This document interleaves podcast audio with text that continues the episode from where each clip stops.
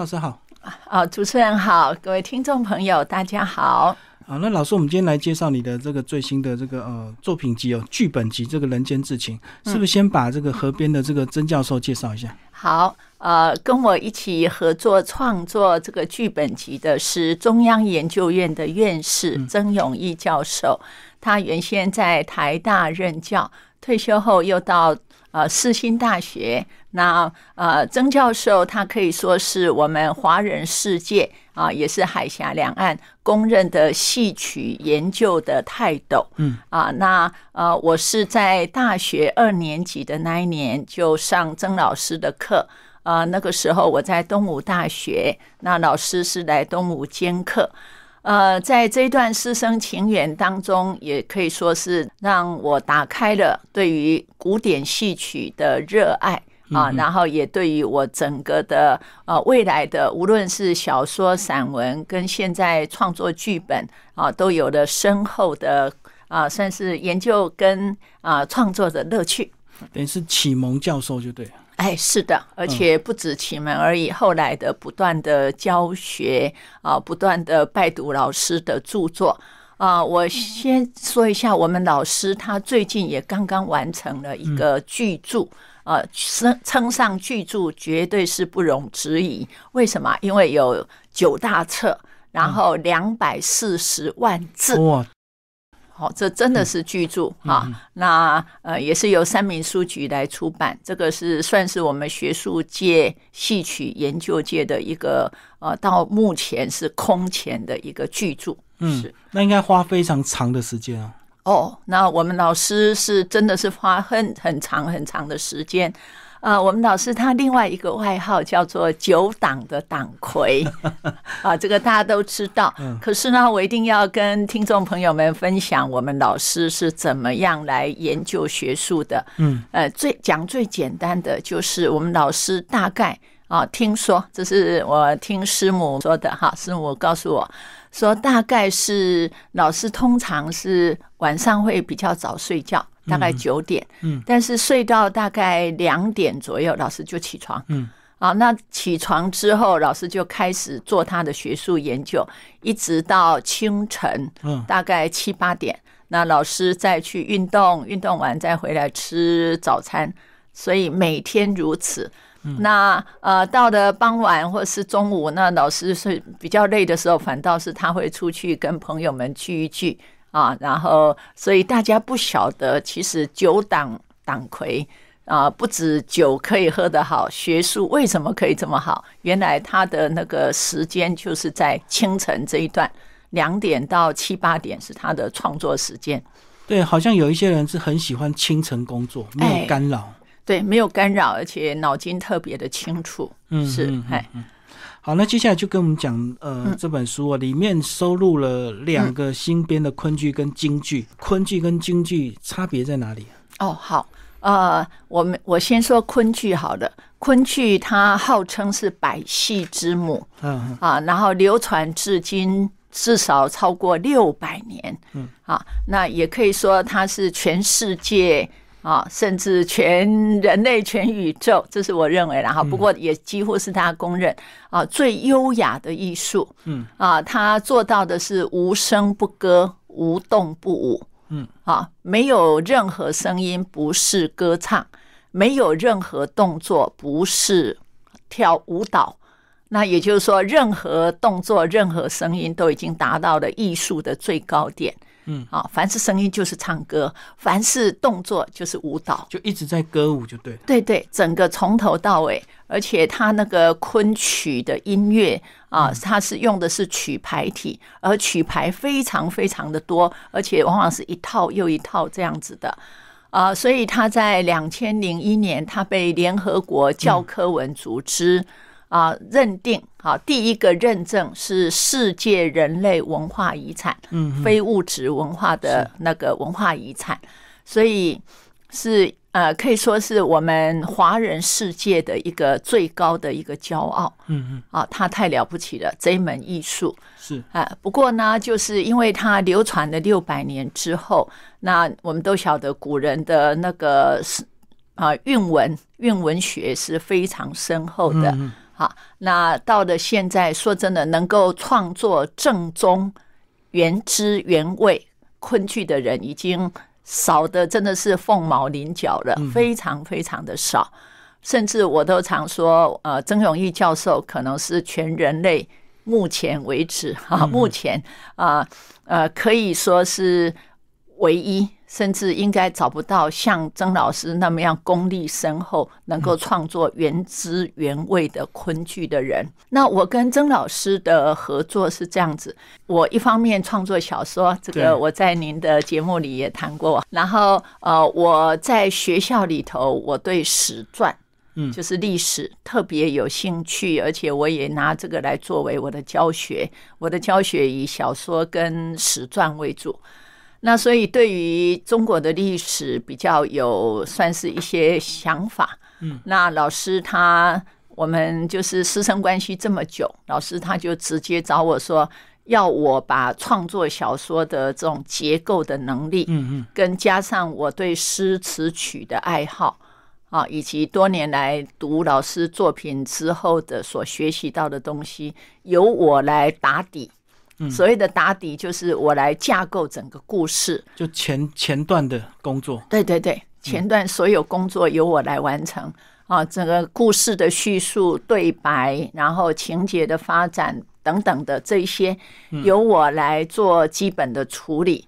然后我就哈，也等于对自己的一个锻炼，我就把它写成京剧版。嗯，京剧版，那那些曲文就是用板腔体、实战体来写。好，然后再全部交给老师。那老师看了之后，他对我是非常的鼓励啊。然后他说：“哇，你写的很好。”所以呢，他最后老师说：“我再把它调整一下啊，调整一下，然后把我写的曲文，就是那些唱词啊，京剧版的唱词，老师就全部把它改为昆曲的那个曲牌体。嗯，啊，那其实。最后这个工作绝对是最困难的工作，这个我到目前我还没有学会，所以是由老师他全部来做这个处理，就是说把一个类似京剧版的东西，把它改完全改为昆剧啊。是，所以等于老师你对京剧的创作是比较熟悉，就对。呃，对，呃，如果说京剧歌子戏哈。客家大戏，甚至广播剧，这些我大概一个人都还可以处理好。但是到了昆剧，那我真的没办法，尤其是曲文，嗯，啊，那个不是三年五年就可以做的，要像我们曾老师那样做一辈子。啊，老师今年八十岁了啊，然后他这个曲学的那种精奥，才可能去创作纯昆剧的曲文。嗯，是。而且老师确实也很多剧本都已经实际的演出过好几次了，所以不管是京剧、客家戏，都非常的多。这是嗯，可以说是我们对传统戏曲的热爱。嗯，然后也努力要，我常说，希望不只是踩住刹车，更要加足油门。是，嘿，因为传统戏曲现在大家比较有些陌生，一般年轻人、一般大众，但是我觉得这么优美的东西。啊，可以传述这么多感人事事情的故事的，那我们应该要把它流传下来啊！那让我们有一天如果站到国际上，哦，可能德国人，可能法国人，他们问你说，你们的最优美的传统艺术是什么？啊，我们胸脯一挺，然后可以很骄傲的说，是昆曲啊，是歌子戏啊，是客家大戏。那这时候我们应该会很骄傲，因为这些东西其实不输西洋的歌剧。没错，没错，那个唱腔一出来就是。对对，那种唱腔那种身段，在我们看西洋歌剧，其实他们没办法像我们做到无声不歌、无动不舞。虽然每个艺术有每个艺术的形式，但是我们这一点绝对是最可以骄傲的。对，这么优美的传统还是要坚持下去啊。嗯嗯，好，那接下来老师是把这个三段都简单跟我们介绍一下。哦，好。呃，人间至情的第一篇是二子乘舟。呃，二子乘舟，呃，这个是我从《诗经》《诗经》里头有一首诗，就叫二子乘舟。然后，如果你根据《诗经》的短短的几句诗，你再回头去查《春秋经》，嗯，孔子所写的《春秋经》，然后再看左丘明所写的《左传》。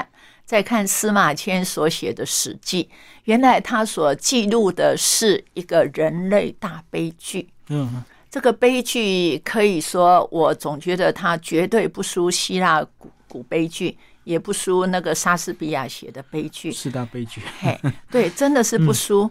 呃，怎么说呢？我觉得它里头有有亲情的纠葛，有爱情的付出或者绝望，然后还有生死的抉择。啊，甚至有人问我说：“老师，你为什么要写悲剧？悲剧让我们看得哭哭啼啼的，有什么好？”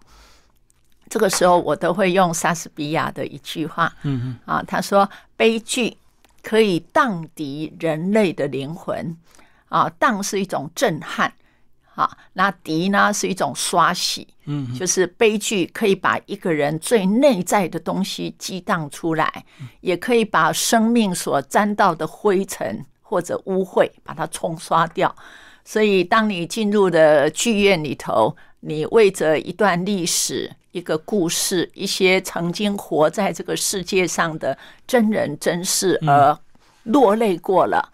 那等你走出来，真的你会有一种感觉，那种灵魂被震撼，而且被清洗过的感觉。嗯，所以二子成舟真的是，我可以说它绝对不输。西洋不输日本任何的一个悲剧，它的悲剧成分很高，但是你看完之后，你绝对有震撼跟被清洗的感觉，就是有洗涤心灵的感觉，就对。是的，是的。我简单的介绍一下剧情。好，好，简单介绍剧情，我不如也把我们在算是剧场上重要的呈现，也利用这个机会顺便讲，这样比单纯介绍剧情可能好玩一点。一开头啊，就是那个。魏国的太子啊，他就是到齐国去当人质。嗯嗯，那大家一定觉得好奇，为什么要这样？其实不用好奇，大家想一想，我们伟大的金果先生当年去苏俄，哎，去苏联求学的时候，呃，大家心知肚明，其实也有。当人质的感觉是是就是这样，你那是一个强国啊，需要他帮忙的时候，真的有点抵押太子在那里。那这个呃，魏国的太子啊，俊俏啊，才华高，然后在齐国又在宫廷里面，那当然就啊，跟那个齐国的公主啊，这位齐国公主，然后朝夕相处，然后有了情感。那三年期满了。啊，太子要回到自己的国家去了，就任务已经 已经结束。是，那这时候我们像我们第一幕就来个风雪相送，哈，就是在大风雪中啊，齐国的公主送自己心上人魏国的太子要回去，太子当然对于自己心爱的女人就啊，对他安慰她，也就是对她承诺。啊，即使天塌下来，我也要双手为你顶起。嗯，即使地隆起来，我两脚也会把它踩平。你放心，你等我，我回去啊，我办好了所有的该迎娶的礼仪之后，我一定亲自来迎娶你回去。嗯，好，那这一对小情侣就这样子分开。对啊，我们这位太子他回到了魏国之后，真的就努力的来办婚礼。啊，然后亲自要去迎接公主来了，就在这个时候，太子的嘿，这个太子的爸爸，嗯，太子的爸爸在历史上呃是非常有名的一个人，他叫魏宣公。那魏宣公大家晓得吗？人家嘲笑他，嘲笑他像一只大马猴，像一只癞蛤蟆。嗯，那大家就晓得他长得有多丑，粗壮的。就是丑，其实丑还是其次，最重要，他是一个没有人性的人，嗯，丑陋到极点。那个丑陋不止外形，还还包含他的内在的本性。对，怎么说呢？他先把自己的父母，所谓的父母就是他父亲的姨太太侵占了，嗯，好，然后让这个姨太太生了我刚说的那位太子。那这个绝对是拍得出后顺。等到太子要去迎接齐国的公主的时候，他听说，哎，这位齐国的公主是大美女，嗯，所以呢，他就立刻哇，那个歹歹气就生出来了，像这种心生一计，所以呢，他就要半路拦截强占自己未来的儿媳妇。对，好，那他的老婆也就是太子的妈妈，她立刻去劝这一位丈夫。她说：“怎么可以这样子？我当年被迫跟你在一起，我已经很痛苦了。你已经错一次，你现在怎么可以抢自己的儿媳妇？嗯嗯，啊，好，那可是呢，那个呃魏宣公他根本就不理他。好，那这一位哈，这位太子的母亲为了劝住自己的丈夫，只好悬梁自尽而死。嗯，所以我们接下来的一幕，那真的很惨，叫。”就是一喜一伤啊！我们在舞台上的处理，就是说，现在大家大家都晓得，舞台是声光化电的一个总集合。现代的舞台要来扮演两千多年前的历史，我们尽量用现代的科技来扮演动人的情节。好，那所以在这个时候，我们就是用那个一红一白的灯光对照在舞台上来对比。然后这这种叫做切割舞台，嗯嗯，好，那白的这边是太子哦，那种伤心欲绝，在哭自己的母亲，然后也知道自己的最爱的女人被爸爸抢走了，嗯，这是白这边同时呈现哦，然后红这边是。那一位齐国的公主，我们直接叫她宣姜好了。她后来的死后的封号就叫宣姜。这位宣姜，她是喜滋滋的新娘子，快快乐乐的进洞房。那古时候黑灯瞎火的，好乌漆麻黑的，他不知道跟他洞房花烛的，他他以为是太子。第二天醒来才发现，我的妈呀，是大马猴，是癞蛤蟆，是太子的爸爸，太子的爸爸 自己的公公。对，所以我们这时候以昆曲最优美，但是也最是算是最凄凉的声调，哈，让这两位来唱唱唱对比哦，然后唱完之后又合唱。但是他们两个是彼此看不到的，观众不会误解，因为灯光打得非常精准。就是不同场景。对，不同场景，但是同时呈现。对。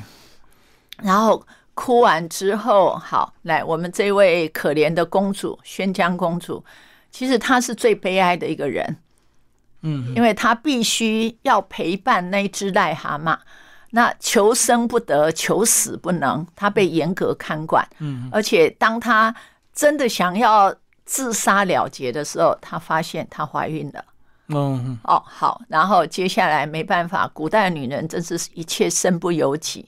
她连生了两个儿子，一个叫公子寿，寿命的寿，好，我们称他为老二，哈。然后老三是公子硕，硕就是初一十五的那个朔望的那个朔，嗯，好，公子寿、公子朔这两位是宣江所生。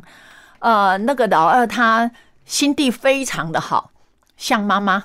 然后那个老三公子说，完全像爸爸。是好，那这下子来十六年悠悠过去了，是是，完全不能碰面的一对小情人就这样被迫分开。十六年，十六年，十六年后一个偶然的机会，好，两个重逢了。嗯。好，那当然也不能太偶然。我们在我在剧情里头就安排了那个三兄弟的比武。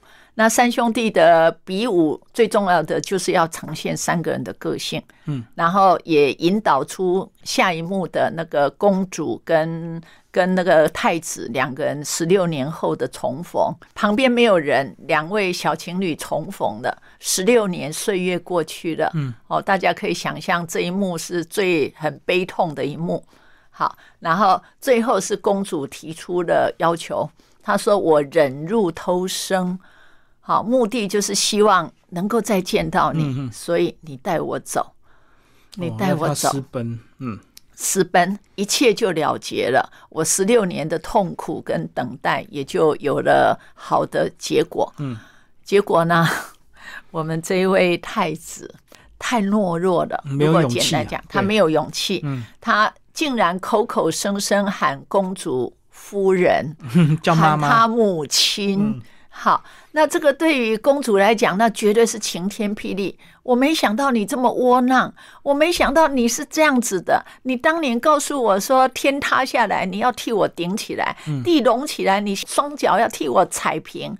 那现在呢？我只看到一个窝囊废。嗯嗯，可是呢，那个太子他口口声声说：“我不能让我的爸爸没有老婆，我不能让我两个弟弟没有妈妈。”嗯，好，那这下子我们的这位公主完全绝望。是，好，那完全绝望没有这么简单，大家也晓得，爱的深，然后转为恨的时候，就恨之切。然后就要复仇啊。对，所以他内心那种愤怒，造成他整个由爱生恨之后的那种疯狂。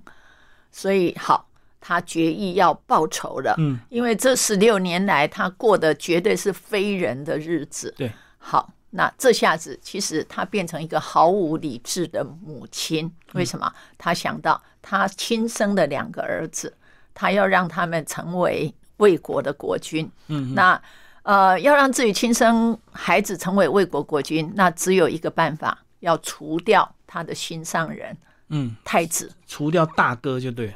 对，这位太子的名分一定要拿掉，杀了他才有可能。所以公主就去跟那个自己的那个老公进谗言，哦好，就讲坏话。讲坏话，然后再联合那个最坏的老三啊，然后就三个人密谋，然后找出了两条计谋，两个坏的诡计要害死太子。那太子不知道，一步一步就要踏进陷阱了。嗯，呃，这个时候老二他知道的讯息，老二是心地非常良善的，善的嘿，他知道大哥要可能会因为这样被惨死，他也觉得大哥一生所受的痛苦已经太大了。嗯，而且另外大哥一死，我变成是一个坐收渔翁之利的人，这个我承担不起，他也不要。好，所以他就在啊千钧一发的时候，他冲到了黄河边，而那个太子正要搭上船。啊、那这有什么问题呢？因为其实那个水黄河的水底下已经埋伏了。埋伏了刺客。嗯，好，那只要太子一登上船，他们船开到了水中的时候，这一些刺客就会把船凿沉。那这样子，太子就会淹死在黄河中，而且神不知鬼不觉。好，这算是一个很好的计谋。可是老二他一来，他阻止太子，阻止不了，他直接就跳上船。好，然后陪着太子就搭上船哦。那水底下的刺客一看，哇，惨了，现在变两个，他们不敢负起这个责任，是所以就不着船了。好，可是呢，一计不成，还有第二计。好，就是等太太子哈，那个如果上了岸，那他要拿起的他们就是出使外国的信物，就是一个毛节，像苏武牧羊的那种拐杖，哈、那种是一个信物，出使的信物。那太子他必须要驾马车，拿着那个信物，然后通过了一个山谷。啊，这个山谷叫新野，那那个新野是一个山谷。那呃，就是太子如果从下面驾车过去的时候，山谷的上面安排的盗贼，嗯他们埋伏的弓箭手。好，只要看到有人拿着那个大使的那个信物毛节经过那里，上面的刺客就会万箭齐发。然后呢，呃，这个时候太子他不知道有这个计谋，他在那个舟船上。因为他们两个现在都搭一条船嘛，所以二子乘舟就在这里哈。两个小孩乘舟。嘿嗯，那那个就告诉太子说：“赶紧，你赶紧逃，你不要骑马啊驾车经过那个新野，因为爸爸妈妈跟三弟要这样害你。”那这时候太子他内心其实万念俱灰。嗯，我常说我们一般人好死不如赖活。我们像野草一样，只要有缝隙，我们就有那个生存的欲望要钻出来。可是古代的王公贵族，他们其实玉碎跟瓦全，他们往往是选择或者被迫选择玉碎。嗯嗯，啊，有一种玉碎是被直接拿起来摔烂的，对就是被杀被害。那另外一种是内在是很高超的，啊，我可以为我所爱的人来牺牲、来奉献。我的玉碎可以造成他可以成器，对玉，成别别人。嗯，所以太子他想一想，我的二弟这么好，他绝对可以成为一个仁德之君。嗯嗯，所以只要我死，他当国君，这个对于啊百姓、对于国家是最好的。所以他就他选择他无论如何要通过那一条那一条新野，然后一方面也等于对自己所爱的女人十六年来的一种赎罪。好，让他的儿子可以当国君。是，所以太子他执意不去，苦劝无效，他唯一的办法，好，来，哥哥，既然如此，我们兄弟就在这一条船上，我们好好的饮酒道别。嗯，所以二弟二弟。故意就把哥哥太子灌醉，哦，灌醉之后，他就拿了那个呃信物，那个毛节，然后自己就驾车，哎，就通过那个新野。然后这个时候，上面的盗贼哇，看到嘿来了来了，对，只看信路，所以就咻咻咻咻就乱箭把他射死。二弟帮大哥哎，替死，对，然后这个大哥在船上，他一醒来，哥弟弟不见了。是，好然后毛杰不见了，嗯他就知道这一位仁慈的弟弟带他去送死。嗯然后他觉得这个世界上唯一的知音这样子死了，而他其实如果回到魏国去，他也生死难料。然后他觉得生命的最后不如陪知音，世界上唯一疼他、惜他、了解他的知音，共赴黄泉。嗯所以这个时候他就直接又奔向了那个新野。好，然后来到了那里，他对着尸，他看到的弟弟的尸体，哦，那个绝对是最痛苦的一幕。所以当然，我们这里让那个昆剧里面唱了一大段，哦，很悲那个戚就对了，很悲戚。嗯，然后他唱完之后，他在对着四周的那个山谷大喊：“真正的太子在此，来杀我吧！”嗯，好，然后那些盗贼，我管你是谁，好，全部又全部在乱箭齐发射他。嗯，好，所以兄弟争死。好，那这样子没有错。然后接着呢，我最后的结局是让那一位公主她无限的悔恨。嗯，好，她最爱的人死了，跟她的小丈嘿孩死了小孩死了，还有那一只癞蛤蟆哈，那只大马猴在一年后也死了。嗯 然后满怀的痛恨，然后做一个结束。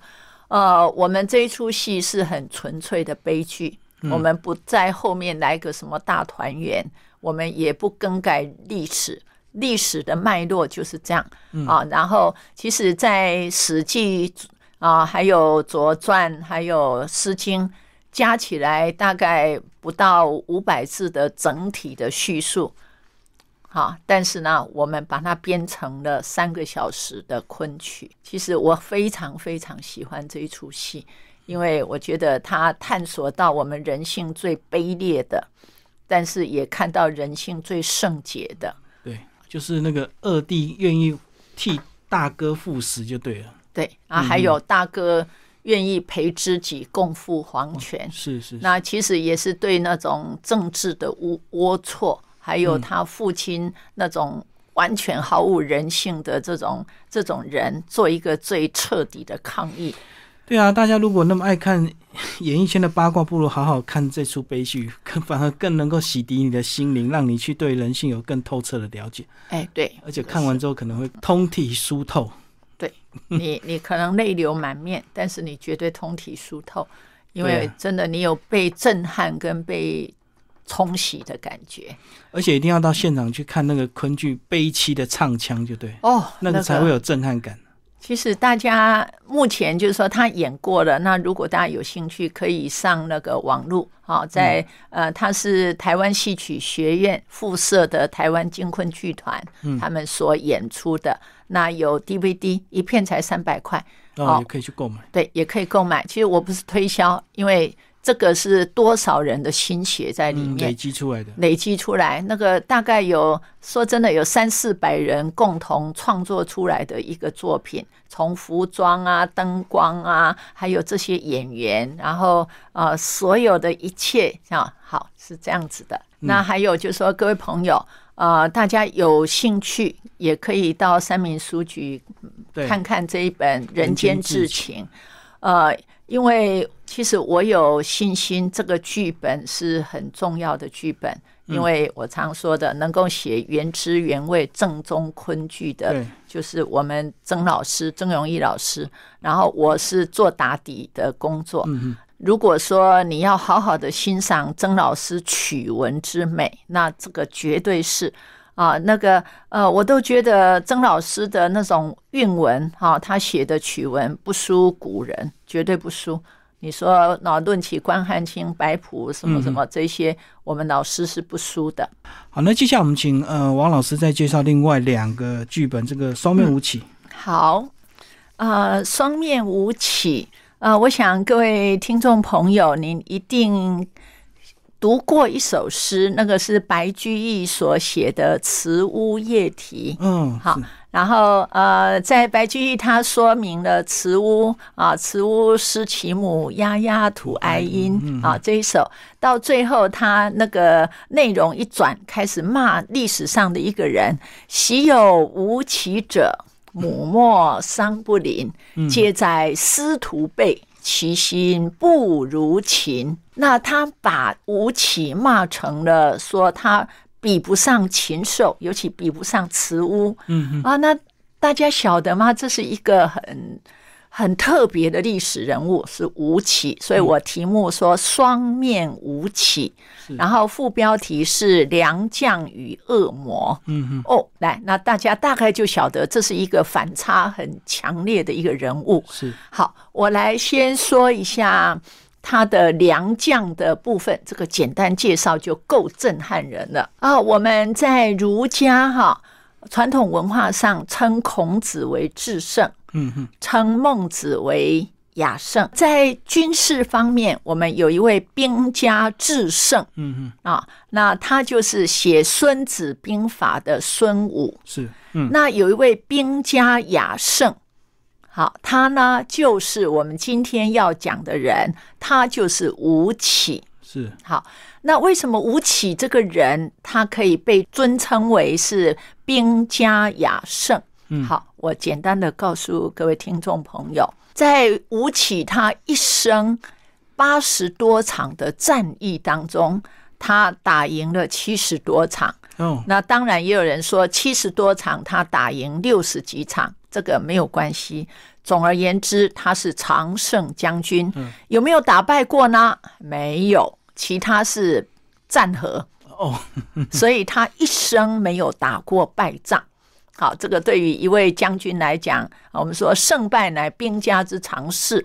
但是呢，人家他吴起就是从没有打过败仗。第二点，他当时替魏国啊镇守西河的时候，是，好，他保卫住了西河。好，保卫到什么样的程度？来，一开头他在阴晋之战，他用五万的士兵就把秦兵当时最强盛的秦国的军队，好五十万大军打退了。另外，他镇守西河的时候做到了什么呢？路不拾遗，夜不闭户。嗯哼哼，好，也就是说没有盗贼，国泰民安。我们都知道《礼运大同篇》里头的一个大同思想，也就是说儒家的最高政治境界，吴起做到了，就是路不拾遗，夜不闭户，而且他镇守西河那么久，阻挡了秦兵的侵略。我们也可以估量他，就是算算他，他几乎是救了百万人的性命。为什么？大家想想看，当秦去攻打赵的时候，在长平之战，这个最有名、最残酷的战争，秦就坑杀了赵兵四十多万。嗯，所以你说吴起在战国时期，他是不是救了几百万人的性命？嗯，那有可能的啊。光是他这两件事，他绝对是个良将，所以他在被尊称为兵家之雅圣是，嗯，啊。来，那到这里，大家一定觉得，哎，那那为什么王琼岭你说他是恶魔呢？好，我现在就来开始说他的恶魔事迹了。几年前还有一个捷运杀人事件，大家觉得很恐怖。嗯，郑捷，对，好，他已经伏法了。那来。我们的战国时期，好，吴起他出外求学，但是呢，却落魄回来。嗯，当街坊邻居问他说：“哎呀，吴起，你怎么这样子回来了？你的功名呢？嗯嗯啊，你花了你家你妈妈那么多钱，那怎么一事无成啊？”好，被羞辱到的吴起怒火上升，他当街杀了三十多人。就是现场看到、听到的人全部杀。对，然后把那个整条街杀的血流成河，三十多位。嗯，好，个个都是看他长大的街坊邻居哦，嗯他可以杀。好，然后再来呢，他母亲知道这件事，就说：“儿呀，你快逃亡，快逃亡，快走！”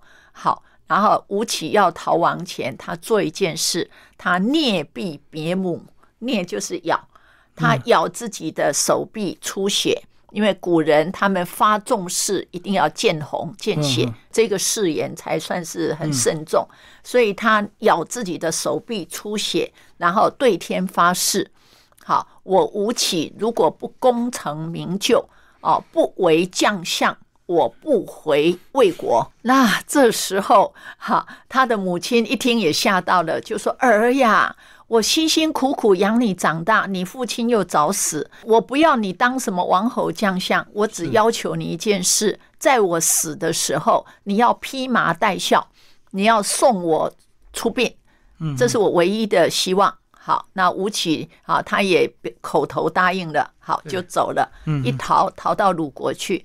吴起是个超级厉害的人物，他一到鲁国，他知道自己黑掉的人生要。要洗白，嗯嗯，他洗白的第一件事，先拜入曾参门下啊。曾参就是曾子的孙子，然后一个儒学的老师，他拜他当老师之后，那个我们的吴起当然慢慢可以洗白，这是他第一件事。嗯，那第二件事，好，他可以减少三十年的奋斗，就是娶一个富家女、宗室女。而这个富家女、宗室女，她是齐国人，然后住在鲁国。嗯，好，来，那过着幸福快乐的日子，他又洗白了啊，而且鲁国国君也开始要重用他了。好，然后一开头呢，是两个夫妻在中秋夜在那里喝酒，那时候传来的一个消息。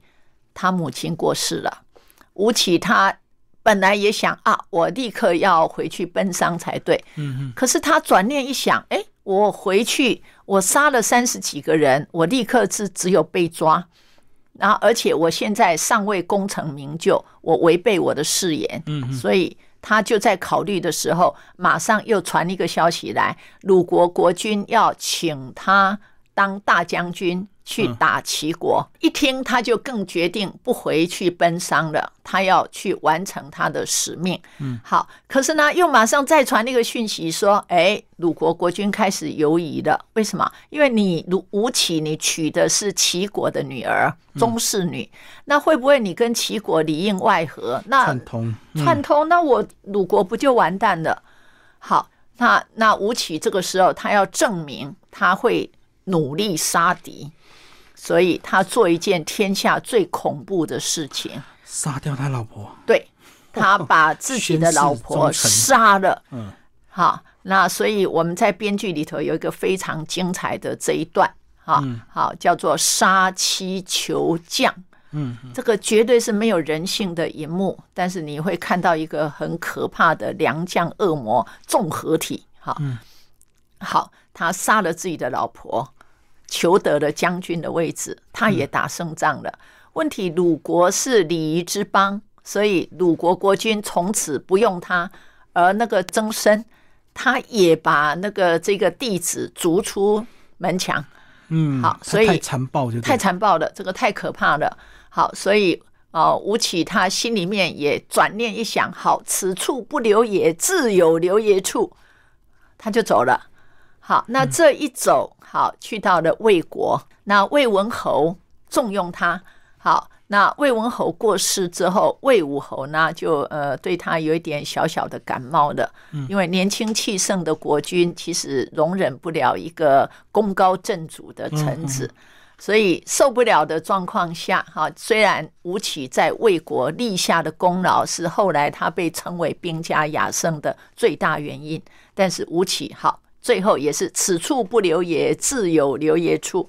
他到那个楚国去了。当时的楚国国君知道吴起要来，是亲自到边关去迎接他，而且在边关一迎来吴起，他立刻问他国家大事要怎么处理。好，考验他一下是吧？哎，一方面是考验，一方面是这是人才，我要礼遇他。好，然后吴起他当然以他的雄才大略，他就提出了很多办法。嗯，那哦，这个楚国国君太喜欢了，所以就立刻拜他为相。嗯，宰相哦，又任他为将。好，所以来宰相、大将军这种出将入相，他同时做到。嗯，好，然后他整顿。楚国就是把那些权啊王公贵族他们的权力大大的减弱，把他们的田地拿回来啊，然后该尽的义务叫这一些贵族都要去尽，所以很显然的，他得罪了这一些权贵。权贵，好，那这些权贵他们当时忍着忍着，可是呢，事情就爆发了。嗯，好，我们这位楚国国君他病死了，那我们的吴起。他知道自己生命中最重要的知己楚国国君死了，他很难过，他哦就是哭进了灵堂，跪着伏伏的哈，那跪下去哭自己的国君。嗯，就在这个时候，楚国的权贵从背后放冷箭，咻咻咻咻，就是乱箭齐发，射杀无起。其实这也是我们戏剧的开头，我们是用倒叙法回去演的。哦，然后。来，这里是历史上所记录，《史记》记录的超级精彩。我们的吴起被乱箭齐发，全身像刺猬那样从背后穿到前面来。我们吴起做一件事，这件事真的是我觉得全人类大概只有他做得到。好，他马上转念一想，好，楚国的箭每一支上面都刻着姓氏，也就是说，我王家射出去的箭上面就会刻王。对。好，然后刘家就会磕刘，所以他这时候他马上脑筋电光火石，好做一个决定。好，那个他就是要借楚王的尸体来利用他，所以我们的吴起他用爬的爬爬爬爬到了那个楚王尸体的前面。好，那当然他对楚王说：“你是我的知己，为了楚国的将来。”为了你跟我共创的霸业不会消失，为了替未来的太子铲平这一些权贵恶势力，好，请你借给我你的身体，我们共同来完成最后一计。所以他就整个拿起了剑，拔起来，然后刺向楚王的尸体，再拔一支，再刺，然后最后是整个身体扑到楚王的尸体上，箭头也刺进去尸体里，对。所以毁他的剑刺到楚王的尸体。好，果然呢，后来太子即位，所有这些射杀吴起的人，箭也间接射到了楚王嘛，全部连带处分，连带处分，杀了几千人。哇！但是，但是楚国因为这样子得到了长时间的一个安宁。嗯嗯嗯。所以为什么我们说他兵家雅胜？这绝对不是浪得虚名。可是呢，我们不是要歌功颂德。我在整个戏剧当中，就是呈现了那个他杀那三十几个无辜街坊邻居，嗯，然后他虐毙别母，他杀妻求将，到最后他这个服尸而死，嗯的这一段。然后他，尤其是我觉得这里面最精彩的是，在他临死之前。我们都晓得，听说人在临死之前，脑筋会像跑马灯一样闪过你一生最重要的事迹。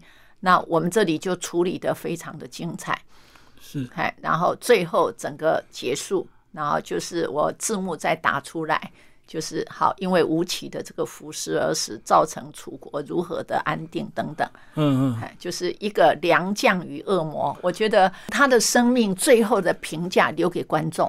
我们不做任何的正面的批判或引导，但是呢，就是大家看完之后了解的是历史事件，了解的吴起这个人，那每个人心中都有一把尺，让观众去评价。等于他最后这个决定帮这个太子除掉了很多当时的一些权贵了。哦对对嗯对啊，嗯也让造成楚国的后面的哎安定，安宁。哎嗯，嗯是好，那我们请那个老师再来介绍第三个剧本哦，是新编嗯京剧《人间夫妻》呃，来老师介绍一下。啊，人间夫妻啊，这个我想人世间这么多的夫妻，那到底谁比较特殊呢？好啊，我挑的是司马相如跟卓文君的故事。嗯。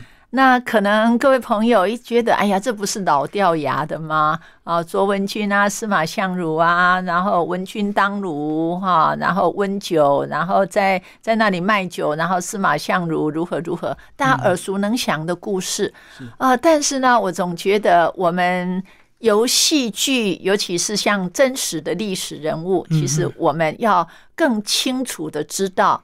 真实的历史跟后来的文学传说其实是有一些差别的。在嗯文学上，大家都觉得哦，他们是才子佳人。但是呢，你们看，我把题目列为人间夫妻，那就是其实他们是凡夫俗妇，嗯哼好，跟大家没有什么两样，。是好，来，那就是从这个基本的观点下去。但是呢，凡夫俗妇，那又有什么好写的？哎，他们这一对就不一样了。那就是说，我们从呃真实的历史来看，其实司马相如他绝对是一位才子，是绝对 OK，、绝对没问题。但是呢，他也是一个凡人。怎么说呢？各位朋友，您清楚吗？他患有糖尿病。司马相如啊，哎，司马相如有消渴症，消渴症啊，就是糖尿病。嗯嗯，好，然后司马相如他也想要劈腿。当他跟文君结婚一阵子之后，他很想娶另外一个年轻貌美的小姑娘茂陵女来当为妾。嗯好，然后再来呢，呃，司马相如还有比较在德性上大家觉得有问题的啊，也因为如此，所以文人无性被大家嘲笑了这么久。嗯，好，文人没有品性，这个从司马相如就他很很可能因他而开始被文人被下这个定义。嗯，当司马相如他落拓，然后无依，好，那呃自己觉得自己很了不起，但是怎么我怀才却一直不遇？好，就在这个时候，他的朋友。啊，有两个朋友，一个要去那个皇宫里面当太监，然后一个要去当那个县令。这两个朋友，他们各自要启程的时候，就把司马相如找来。好，然后这两个朋友其实对司马相如是非常非常的欣赏器重，友情是非常真实的。然后那个要去当太监的就说：“哦，我如果有机会，我一定在皇上的面前大大的推举你。”嗯，好，所以借由太监来推举他，他也觉得没有关系。啊，那其实真才实学嘛，谁推荐无所谓。好，然后那位县令他就说：“哦，那我的话我会更直接，我当县令之后你就等着我，好，绝对把你好扶上青云。”结果啊，这位王吉就是他的好朋友，去当县令了。然后当了县令，他第一件事，好把司马相如找来，找来之后就说：“我们这个临邛县啊，这个县啊，哦，那个里面的富有人太多了，好、那种大富大贵的人很多。那来，我们先设计一下，好好，那你就乖乖听我的计谋。嗯所以这位王吉就去呃，等于是。嗯，跟这些富贵人家要开一个宴会啊，然后让那个其中最有名的就是那个卓王孙，这是首富，是好像台湾首富某某某这样，他是当时里好临邛县的首富，然后叫他要宴请贵客。好，然后就在宴请贵客的时候，哦，那个我们的王吉就是他在宴会上他是不开动，那县长不开动，没有人敢开动。嗯好，那后来呢，那个卓王孙就说：“你究竟等谁呀？”他说：“就是在等那个司马相如。你如果没有邀请他，我立刻走；你如果邀请他，他还没来，我绝对不动筷子。”是好，那就这样子，那个呃，司马相如就像被牙妈揍一样，被请过去，哎，被请来的。然后从此呢，哇，那个声名大噪。可是呢，还有最重要的一件事，来，司马相如附带的也带走了一个美娇娘。怎么说呢？当他就是呃来到了宴会当中，嗯，他其实早也已经探听好了，卓王孙有个女儿叫卓文君，刚刚当了寡妇。哦，然后回来在家里面守寡是啊，古代有这个习俗，就是说，如果寡妇有生儿子了，那会在夫家守寡。嗯，那如果呃要在呃寡妇没有生小孩，那往往是有时候会回娘家。嗯啊，那再嫁或守寡，就是由那个女孩子来决定，哎，自己决定。其实这个还蛮人道的，哈。那结果呢？我们的那个呃司马相如，他就要展现他的琴艺，嗯，就是他很会弹琴。好，那其实他也早知道，他们卓王孙家大概三代不太读书了啊。那唯一有读书的是卓文君小姐，而且她很会弹琴，一定有琴，所以就会去说要借琴。好，那琴借过来的那一向仰慕司马相如闻名的，哈，就是文学之名的这位文君小姐，她就躲在屏风后面偷听偷看，看到司马相如一表人才，看到他弹琴这么厉害，所以呢，就啊喜欢上他了。好。那其实各位听众朋友，您大概不知道，除了糖尿病之外，我们司马相如还有一个重要的隐疾，就是他是大舌头，口疾，讲话结结巴巴的，支支吾吾的。他唱的绝对比说的好听，所以他用唱的啊。所以当时司马相如他就唱了一曲很有名的《凤求凰》。嗯，凤兮凤兮归故乡，遨游四海求其凰。啊，不拉不拉的，哎，其实大家都知道这是在撩妹嘛。嗯嗯啊，那个屏风后面的那个卓文君芳心大动，啊，是，所以当天夜晚，好就私奔了。嗯 好，这下就私奔去了。然后呃，私奔，哎，两个人在一起是很愉快，没错。问题是马上现实问题来了。啊，再来怎么过日子啊？对，哎，所以那个司马相如说：“那我带你回我的老家去了。”周文君也很高兴啊，啊，好啊，你带我回你的老家，表示你完全接纳我嘛。嗯，好，然后就快快乐乐回到了司马相如的老家，然后一进去，哇，死了，所有的梦幻破灭的，家徒四壁，对，家徒四壁。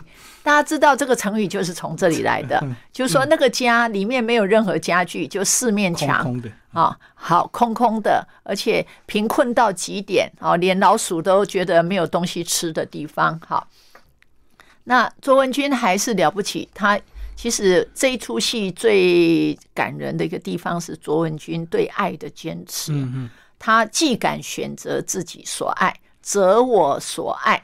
然后下一句更了不起，爱我所择，嗯他是我选择的，好，那我要维护这个爱情，我要经营这个爱情，我不会因为他贫苦，我扭头就走，嗯，好，所以两个人住下来了，那光是这样绝对显现不了中间他们的情爱嘛，所以在历史上有一个就是好，我们的司马相如，好，到了中秋夜了啊，中秋夜。再怎么样，总要过中秋嘛，要过个节，哎，过个节，喝喝酒啊，然后夫妻恩爱的喝喝酒嘛。可是他发现，哇，我家里面什么都没有。好，但是呢，他又猛然想到，哦，我唯一的一件传家宝，传了好几代的一件球，就是。呃，其实是一个大衣，然后叫束双球，可能用鸟的一种羽毛哈，很好的羽毛去弄的那个球，就是衣服啊，驹马衣球与啊，避之而无害的那个球字，素双球，他就把这个传家宝拿出来，然后叫那个那个卓文君的婢女说：“你拿去卖，然后去换酒来，典当就对，典当，嘿。啊，那这下子。”呃，卓文君她觉得怎么可以这样子，所以她啊拔下了她的首饰金钗，然后叫那个丫鬟去卖呃保留了那个素双球。嗯嗯，其实这个虽然是小事，但是绝对是大事啊！就是说，所谓的绝对大事，在情感上是大事。我们可以看到一个古代女子维护自己婚姻的那种深情。好，那就在两个夫妻喝喝酒当中，其实他们想，那未来怎么办？这样子穷下去，贫贱夫妻百事哀，怎么办呢？卓文君就说：“那我们不如回我娘家那那边去，看看我爸爸当时虽然一气之下跟我断绝父女关系。”那呃，日子久了总是会原谅女儿嘛。我们回去求求爸爸帮忙，然后也能够看能不能帮忙让你去啊当官啊，或者是未来发展等等。所以他们就只好回去了，回娘家求助。对，回娘家求助。然后当时路过了一个桥，然后司马相如还意气风发的，就是登桥题字。意思说，我如果没有功成名就，我不再回来回来故乡。嗯，啊，这都是古代男人要展现自己的雄心壮志啊。一方面是鼓励自己，一方面也是做给妻子看。你为我牺牲这么多，我愿意。哈，就是我绝对不是一个窝囊的人，就对了。好，然后回去之后。啊，没想到那个卓卓王孙就卓文君的爸爸还在生气，嗯，还在气头上，还在气头上。那这时候那个王吉又又来出主意的，那我拿点钱，让那个卓文君跟司马相如开酒店，好，然后开个等于现在的小吃店就就对了，而且最好就在卓王孙家附近，好，故意开给卓王孙看，对，好，那我们的千金大小姐。啊，就在那个呃店铺里头替那个客人温酒，嘿，就抛头露面。对，然后还有我们的一代才子司马相如就在那里洗锅碗瓢盆。嗯，好，落魄给大家看。对，落魄给大家看。好，然后这个时候又有一群那个不良少年要欺负他们，哎，要欺负那个卓文君。嗯，好，那当然三两下被我们的那个司马相如打跑的。嗯，哎，这个大家可能不晓得，我们的司马相如是一个体力很不错，虽然他有糖尿病，但是他体力很好啊，他就是一个能征善战的人哦。嗯，好，那这下子王吉他去把卓王孙找来。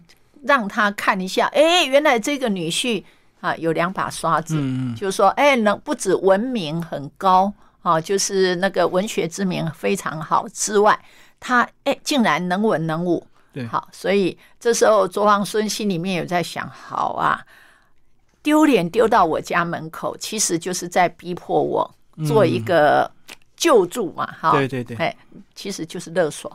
这我们现代讲就是情绪勒索。对，好，所以卓卓王孙他忍无可忍，怎么办嘛？你女儿嘛，嗯，啊，好，那好吧，来就拿了一大笔钱，还有奴仆，好，让他们说你们滚远一点，不要在这里丢人现眼。嗯，好，然后拿到了钱财的资助之后，我们的司马相如凭借着他的才华，他果然就是哦，开始又越来越有名。嗯，而皇上那边呢？刚刚我们不是提到有一个太监朋友吗？他到了皇帝身边就当起了狗监。嗯啊，来，大家会觉得好奇。哎，我们古代宫廷里面其实也是声色犬马都有的。对对，三教九流也会混进去。是，然后他当狗监就是专门替国君啊，替天子来看管那个狗。嗯，好，大概可能马尔济斯啊，什么西施，什么各种狗都有哈。那有一天，我们的皇帝哈在那里读了那个司马相如的赋，读一读就说：“哦，好，寡人能与之有啊，什么什么，虽死而无憾矣。”哎，啊，那这下子那个。这个太监立刻说：“哦，他不是古人，他是我的同乡，叫司马相如。所以汉武帝啊，那时候是汉武帝说：‘哦，那我要见他。’那果然呢，因为狗太监的那个推荐，司马相如进入了宫中。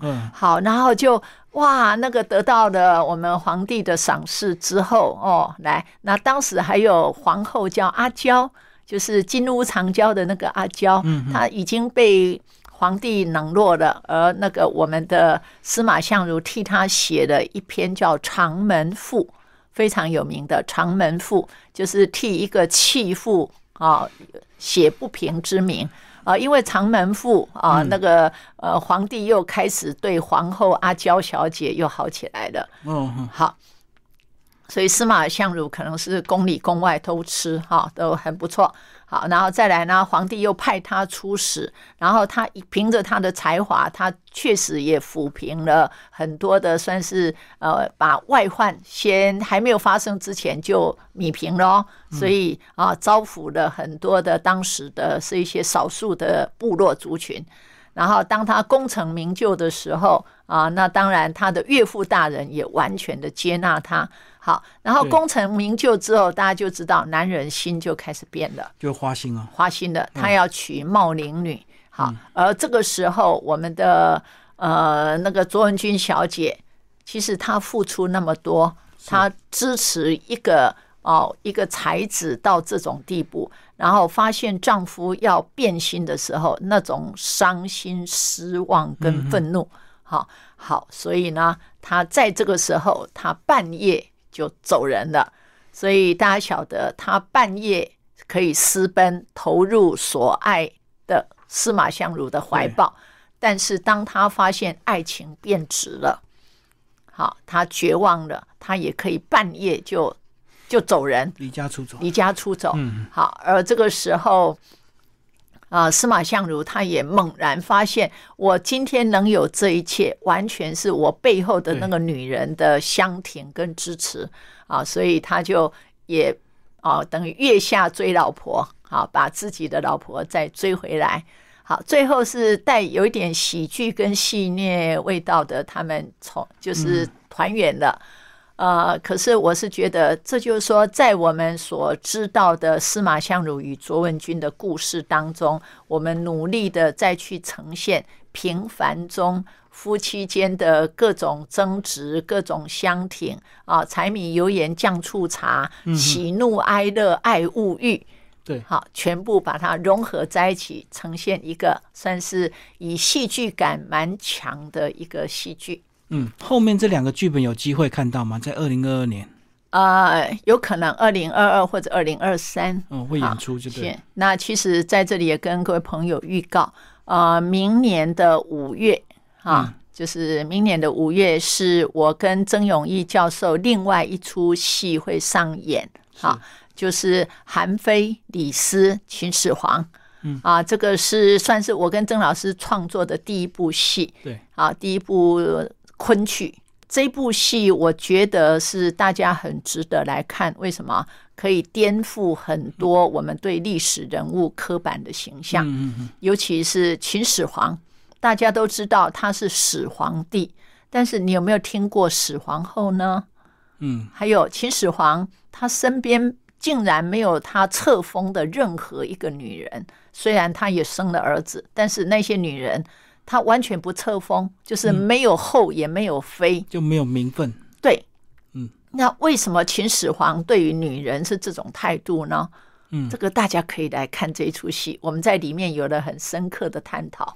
好，到时候时间近一点，我们再邀请王琼丽老师来介绍五月份的这个新戏。